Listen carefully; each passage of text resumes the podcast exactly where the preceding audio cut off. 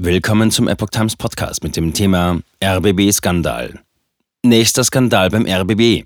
Chefjuristin des öffentlich-rechtlichen Senders gefeuert. Ein Artikel von Lydia Röber vom 19. Dezember 2022. Geld für nichts. Sieben Jahre lang Gehalt ohne einen Tag Arbeit. Und erneut bebt der Berliner Boden durch einen weiteren Rundfunk Berlin-Brandenburg, kurz RBB-Skandal. Chefjuristin Susan Lange wurde entlassen. Der Vorwurf? Veruntreuung von Gebührengeldern. Das ist aber noch nicht alles. Manche nennen die öffentlich-rechtlichen Pensionskasse mit angeschlossenem Sendebetrieb. Wer das für eine sarkastische Übertreibung hält, frei nach dem Motto, jetzt mach mal halblang, der bekommt an diesem Beispiel schwarz auf weiß, dass das wohl kein Witz, sondern eine Bezeichnung ist, die viel mehr über die Realität zu beschreiben scheint. Zumindest für die, die es bis in die oberen Etagen des RBB geschafft haben und da auch eine exorbitante Rundumversorgung sogar nach ihrer Dienstzeit und auch noch für ihre Familienangehörigen obendrauf bekommen. Mitunter sogar ihre Hinterbliebenen. Chefsessel beim RBB leeren sich langsam. Jetzt hat es ausgerechnet die Rechtsabteilung erwischt. Die Chefjuristin des krisengeschüttelten RBB, Susanne Lange, musste fristlos ihren Sessel räumen. Damit leert sich nach und nach die Führungsetage der Sendeanstalt. Frau Lange ist bis jetzt die dritte von insgesamt vier Direktoren, die ihren Hut nehmen mussten, seit im September Katrin Fernau vom WDR als Interimsintendantin zum RBB überwechselte. Ihr Auftrag, erteilt vom ARD-Chef Tom Buro, Ausfegen. Viel Geld für keine Leistung. Mit der Ex-Intendantin Patricia Schlesinger ging auch ihr Chefkontrolleur Wolf-Dieter Wolf. Schlesinger und auch Wolf mussten wegen Klüngelei, undurchsichtiger Auftrags- und Postenschieberei und Verschwendung auf Gebührenzahlerkosten, kurz Filzvorwürfen gehen. Die juristische Direktorin Susanne Lange wurde fristlos gekündigt, nachdem sie bereits im Oktober freigestellt wurde. Allgemeine Erklärung. Weil sie das Geld der Rundfunkbeitragszahler veruntreut haben soll. Konkret heißt das in diesem Fall, sie soll einen leitenden Mitarbeiter für sieben Jahre freigestellt haben bei weiterlaufender Zahlung des Gehalts.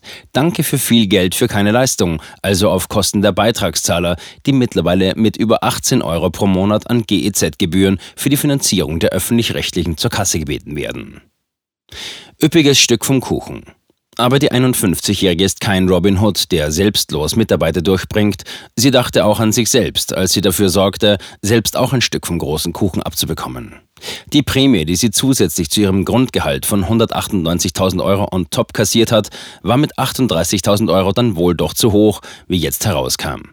Jetzt ermittelt die Generalstaatsanwaltschaft Berlin gegen Lange wegen Verdachts der Untreue.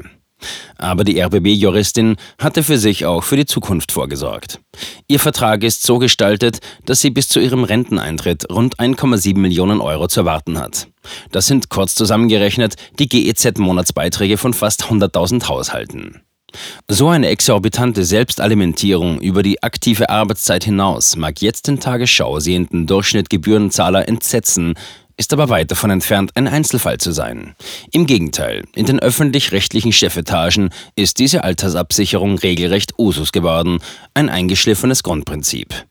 Grundprinzip der öffentlich-rechtlichen Rentenanstalt. Schon 2016 listete die FAZ unter dem Titel Horrende Rentenausgaben öffentlich-rechtliche Rentenanstalt die Altersbezüge der Senderchefs auf. Als Quelle dafür wurden die jeweiligen Geschäftsbereiche herangezogen, da diese öffentlich gemacht werden müssen. Zitat. Beim Westdeutschen Rundfunk WDR etwa, der seine Intendanten traditionell sehr gut bezahlt, lassen sich die Ansprüche für Ex-Intendantin Monika Piel auf beeindruckende 3,2 Millionen Euro beziffern. Für den derzeitigen Intendanten Tom Buro wurden zuletzt 3,1 Millionen Euro genannt. Für alle aktuellen Mitglieder der Geschäftsleitung zusammengenommen kommt der WDR 2014 auf 15,1 Millionen Euro. Welche Pensionen sich daraus genau ergeben, dazu sagt der Sender lieber nichts. Klar ist, sie sind prall, sie sind luxuriös, sie sind schlicht maßlos und unangemessen. Die Bild-Zeitung hat ausrechnen lassen, dass Tom Buro im Pensionsalter wahrscheinlich nicht bedeutend weniger verdienen wird als jetzt. Zuletzt bekam er 359.000 Euro im Jahr. Zitat Ende. Seit 2016 hat sich nicht viel geändert in Bezug auf die Unverhältnismäßigkeit der Bezüge, außer zum Positiven der Begünstigten. Exemplarisch am WDR-Beispiel. Hier jetzt schon mehrfach genannter Tom Buro kommt inzwischen im Jahr 21 auf 413.000 Euro und damit über Bundeskanzlergehaltsniveau und zugleich auf das höchste ARD-Intendantengehalt aller Zeiten. Wieder ein Superlativ geknackt.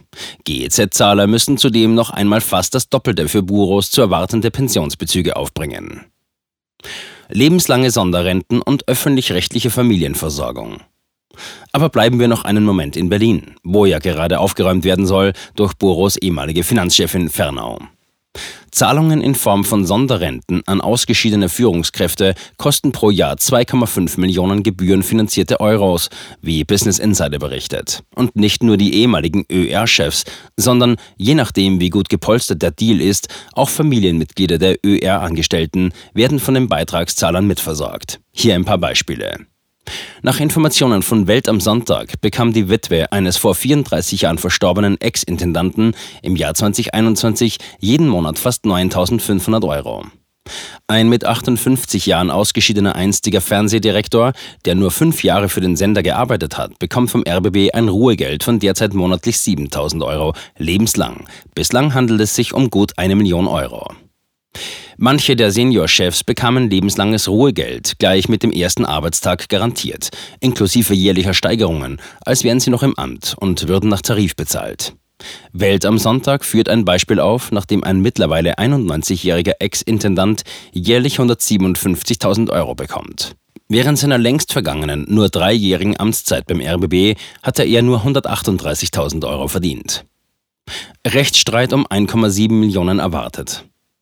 Jetzt rechnet der RBB mit einem Rechtsstreit gegen Lange, bei dem es um ihr erwartetes Ruhegehalt von 1,7 Millionen Euro geht. Die aktuelle Intendantin Fernau will Lange zum Verzicht bewegen und ihr im Gegenzug einen Teil ihres Gehalts der nächsten Jahre zahlen. In Anbetracht dieser Summen kann der Otto-Normalgebührenzahler das Ergebnis dieses Rechtsstreits, egal wie er ausgehen wird, nur als Win-Win-Situation für die Ex-RBB-Chefjuristin sehen. Einen ähnlichen wie diesen von Fernau mit lange angestrebten Ausstiegsdeal wurde auch schon mit Programmdirektor Jan Schulte-Kellinghaus ausbaldowert. Statt 1,6 Millionen Ruhegeld erhält der Vizeintendant die Hälfte seines Gehalts bis zum eigentlichen Vertragsende. Das sind immerhin noch pompöse 430.000 Euro. Die Direktionsposition bleibt laut RBB unbesetzt. Susanne Langes Aufgabenbereiche übernimmt jetzt Kerstin Skiba, die stellvertretende Justiziarin des RBB, wie schon in den vergangenen Monaten.